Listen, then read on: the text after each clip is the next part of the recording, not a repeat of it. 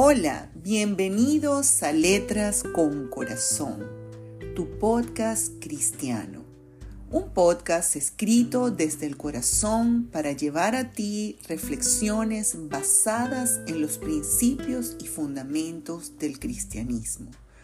Reflexiones acerca de los asuntos más importantes y trascendentes de la vida la familia, el matrimonio, las relaciones interpersonales, nuestras experiencias de vida y lo más importante, nuestra relación con Dios.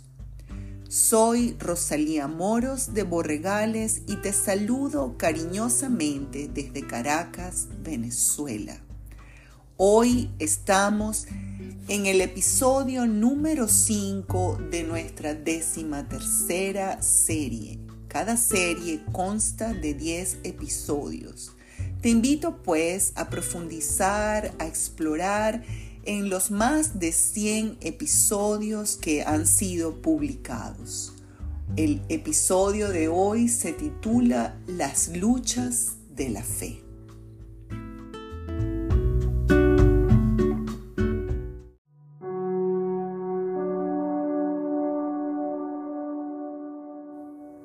Las luchas de la fe. Ella amaba a Dios con todo su ser. Sentía que Dios era un Padre amoroso que escuchaba sus oraciones cada día.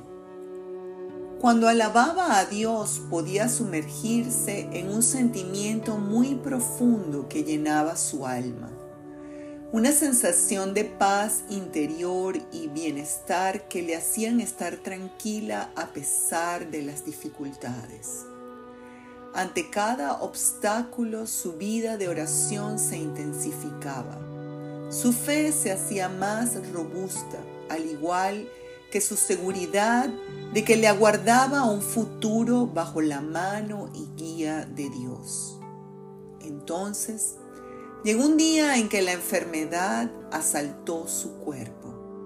Lo tomó por rehén extendiéndose hasta lugares insospechados. Ella oró, como tantas otras veces había orado, pero no hubo respuesta. Y su fe se tambaleó. Ella perseveró, sin embargo. Hizo sus mejores esfuerzos, pero sintió como si Dios la hubiese abandonado. ¿Realmente nos abandona Dios en algunos periodos de nuestra vida? Es hermoso vivir sintiendo el amor, cuidado y protección de Dios. Pero ¿qué hacen aquellos que aman a Dios cuando Él no responde a sus oraciones?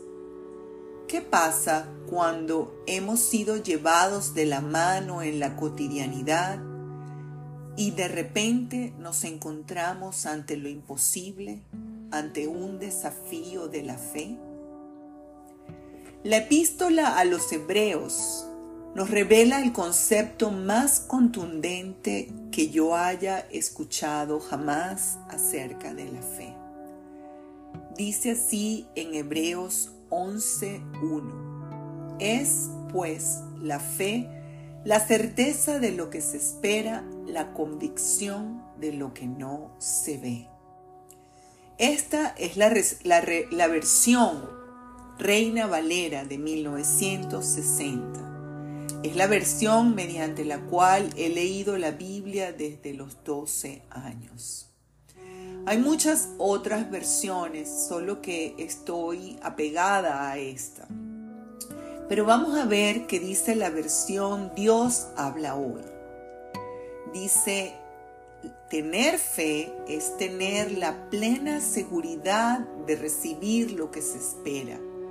Es estar convencidos de la realidad de cosas que no vemos. Y una tercera versión que se ha popularizado mucho en la última década es la nueva versión internacional. Y esta versión lo expresa de esta manera. Ahora bien, la fe es tener confianza en lo que esperamos, es tener certeza de lo que vemos. Cualquiera que sea la versión de la traducción que usamos para leer la Biblia, el concepto de la fe nos remite a creer, a esperar. Son dos verbos muy importantes en este concepto, creer y esperar. Esperar con convicción lo que no es visible o tangible, lo que no podemos ver o tocar. Como bien lo explican las Sagradas Escrituras con ejemplos reales en la vida de los personajes que conforman este gran libro, que estuvieron sustentadas en su fe en Dios. Unos recibieron la respuesta a sus oraciones, es decir, lo intangible se hizo palpable, lo que no veían se hizo una realidad. Otros murieron en la espera de recibir las promesas de Dios. Sin embargo, a pesar de no haber recibido lo que esperaban, se declararon a sí mismos como extranjeros y peregrinos en este mundo y dice la Biblia literalmente que debido a esta confesión, Dios no se avergonzó de ser llamado su Dios y les preparó una morada celestial. Vale la pena hacer el recorrido completo del capítulo 11 de la carta a los Hebreos, cuya autoría se le confiere al apóstol Pablo, debido al lenguaje y la forma en la cual fue escrita, pero la cual esta autoría no ha sido corroborada, ya que a través de los ejemplos de hombres y mujeres de fe citados allí en esa carta, en el capítulo 11 específicamente, podemos comprobar que la primera fe, es decir, la fe de creer en un ser invisible e intangible, es decir, en Dios, permaneció incólume, no pudo ser derribada, a pesar de que la fe de recibir las peticiones que le habían hecho a Dios no fue aparentemente respaldada. Y digo aparentemente porque la fe no es magia. No es Dios al servicio irrestricto del ser humano para complacer los deseos de su corazón, por más nobles que estos deseos puedan parecernos. Pero si de algo podemos estar seguros es que Dios siempre actúa en favor de quien le ama. Cuando Jesús enseñó a sus discípulos a orar con la oración conocida hasta nuestros días como el Padre Nuestro, Jesús dijo en la oración, hágase tu voluntad en la tierra, así como tú la haces en el cielo. En el cielo donde los ángeles obedecen al mandato de Dios con obediencia, sin argumentos y sin objeciones por esa razón, cuando hacemos una petición a Dios que se queda sin respuesta o en medio de la adversidad clamamos a Él y la situación no cambia, nuestra primera fe, la fe de creer en Dios y de creerle a Dios, debe permanecer inconmovible. Porque queremos que Él haga su voluntad en nuestras vidas y no la nuestra. Y es el mismo proceso de desarrollar nuestra fe a través de la oración y del conocimiento de la palabra de Dios, lo que Dios usa para brindarnos consuelo y esperanza en los días oscuros, en los días en los que nos encontramos en medio de las lágrimas. No solo el silencio como respuesta puede hacer tambalear nuestra fe. También el hecho de tan solo mirar a nuestro alrededor y observar la maldad existente en el mundo es suficiente para que muchos se hagan una gran cantidad de preguntas, las cuales al no ser respondidas pueden llenar nuestra mente de dudas. Por la fe, Noé, advertido sobre cosas que aún no se veían, con temor reverente construyó un arca para salvar a su familia y hacer todo lo que Dios le había mandado. Por esa fe, también condenó al mundo y llegó a ser heredero de la justicia que viene solo por la fe. Por la fe, Abraham, cuando fue llamado para ir a un lugar que más tarde recibiría como herencia, obedeció y salió sin saber a dónde iba. Salió sin saber a dónde iba, pero con la fe en Dios, con sus ojos puestos en Dios. Por la fe se radicó como extranjero en la tierra prometida y habitó en tiendas de campaña con Isaac y Jacob, sus hijos, herederos también de la misma promesa, porque Abraham esperaba la ciudad de cimientos sólidos, de la cual Dios es arquitecto y constructor. Por la fe, incluso Sara, a pesar de su avanzada edad y de que era una mujer estéril, recibió fuerza para tener hijos, porque consideró fiel al que le había hecho la promesa. Así que de este solo hombre, ya en decadencia, Abraham, nacieron descendientes numerosos como las estrellas del cielo e incontables como la arena a la orilla de la mar. Eso todo se encuentra en Hebreos capítulo 11, los versos del 5 al 12. San Agustín en el siglo IV, en su obra autobiográfica llamada Confesiones, compartió sus experiencias, reflexiones y luchas personales a lo largo de su vida examinando su camino hacia la fe y la conversión al cristianismo. San Agustín expresó que la verdadera fe es poner la confianza en Dios más allá de lo que se puede entender o razonar. Es decir, él enfatizó que la fe va más allá de nuestro raciocinio. Destacó la necesidad de mantener la fe en medios de las pruebas y de las aflicciones y dificultades de la vida.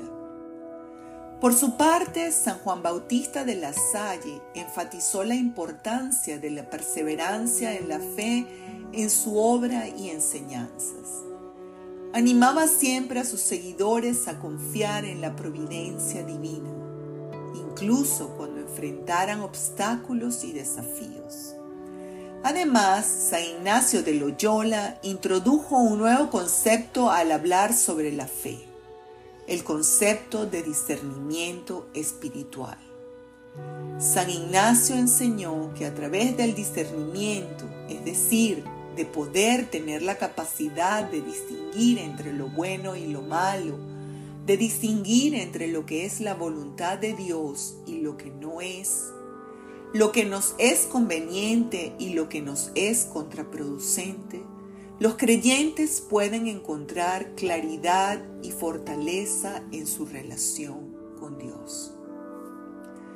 John Wesley, el fundador de la corriente metodista en el protestantismo, enfatizó la importancia de una fe personal en Cristo y una vida de santidad animó a aquellos que luchaban con su fe a buscar una relación más profunda con Dios y a buscar testimonios de su gracia en la vida. Es decir, les instó a que vieran en su propia vida cómo habían sido recipientes de la gracia y cómo podían encontrar testimonios de esta gracia en su cotidianidad. Billy Graham influyente evangelista estadounidense de este siglo XX y del siglo XXI, en sus múltiples cruzadas alrededor del mundo alentaba a las personas a mantener su fe en tiempos difíciles a través de la oración y la confianza en Dios. Grant enfatizó la importancia de una relación personal con Cristo para una fe sólida incluso cuando las circunstancias no fueran favorables. Él dijo también que la única manera de hacer que nuestra fe fuera en aumento era a través del conocimiento de las sagradas escrituras.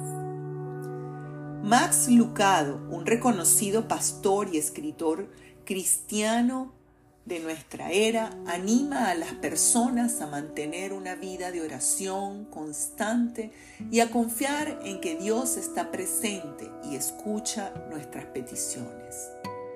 Lucado recalca que a veces las respuestas a nuestras oraciones pueden no venir de la manera en las que esperamos, pero eso no significa para nada que Dios no esté obrando. Además, Lucado alienta a las personas a buscar apoyo en la comunidad de creyentes en todo tiempo y sobre todo durante las batallas de la fe. Destaca la importancia de rodearse de personas que puedan orar por nosotros, que sean personas capaces de animarnos, motivarnos y apoyarnos en los momentos difíciles. El apóstol Pablo en su epístola a los romanos nos dice, y sabemos que a los que aman a Dios, todas las cosas les ayudan a bien. Esto es, a los que conforme a su propósito son llamados. Esto se encuentra en el versículo 28 del capítulo 8 de la epístola de Pablo a los romanos. Un pensamiento que debemos recordarnos constantemente pues todo, absolutamente todo, lo que entendemos y lo que no entendemos, todo trabaja en el propósito de Dios para bendecirnos la vida. No podemos amar a alguien a quien no conocemos. Por esa razón es tan importante el estudio de los evangelios primeramente y de toda la Biblia para conocer más y más profundamente a Dios. Cuando profundizamos en las palabras y acciones de Jesús a través de los evangelios, vislumbramos su amor tan grande por nosotros. Cuando estudiamos las cartas de los apóstoles y aprendemos de sus consejos, somos capacitados para enfrentar con fe los embates de un mundo alejado del amor de Dios.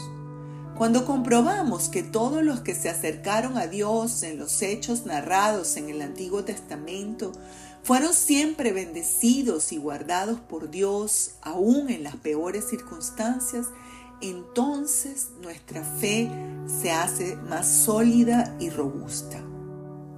Mi fe se ha tambaleado en algunos momentos de mi vida aunque la duda y el dolor han traspasado mi mente, siempre, en cada uno de esos momentos, he luchado y he trabajado para poner mis ojos en Jesús. Siempre, luego de venir a Él, Él ha enjugado mis lágrimas, ha sacado mis pies del lodo y ha levantado mi cabeza en alto. No desmayes. Aunque haya dudas en tu corazón, aunque sientas que Dios te ha abandonado, no desmayes. Búscalo a través de la oración y a través del estudio de su palabra. Y recuerda, Dios siempre obra a nuestro favor. Dice Blaise Pascal, la fe dijo hace unos cuantos años, la fe es un conocimiento del corazón más allá del alcance de la prueba. Max Lucado dice, la fe no hace que Dios haga lo que queremos, la fe nos permite confiar en que Dios hará lo que es mejor para nosotros. San Agustín nos dice, la fe es creer en lo que no vemos y la recompensa de esa fe es ver lo que creemos. Corrie ten Boom, una holandesa que fue perseguida junto con su familia en la Segunda Guerra Mundial por el gobierno nazi y perdió a su padre y a su hermana en Auschwitz. Ella nos dice en sus libros aunque ella ya murió, podemos leer en sus libros. La fe ve lo imposible, cree lo increíble y recibe lo imposible. Espero que este episodio de hoy, las luchas de la fe, haya sido de tu agrado. Si de alguna manera este episodio ha bendecido tu vida y te ha ayudado, te invito para que lo compartas con todos tus seres amados y con aquellas personas a las que pienses que de una u otra manera podrías ayudar con este episodio. Que Dios te bendiga y hasta la próxima.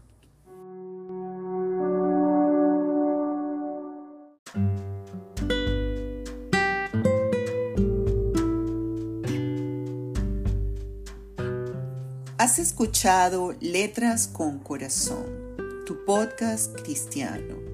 Un podcast que pretende llevar a ti reflexiones acerca de los asuntos más trascendentes de la vida. Hoy hemos hablado acerca de la batalla de la fe, de la lucha que tenemos muchas veces en nuestra fe. Espero que este episodio haya tocado tu corazón, te haya hablado de alguna manera y te pido que lo compartas con tus seres amados y con todas aquellas personas a las que pienses que de una u otra forma podrías motivar, ayudar, consolar, edificar a través de este episodio. Desde Caracas, Venezuela, con mucho cariño, recibe un abrazo fraternal de Rosalía Moros de Borregales en letras con corazón.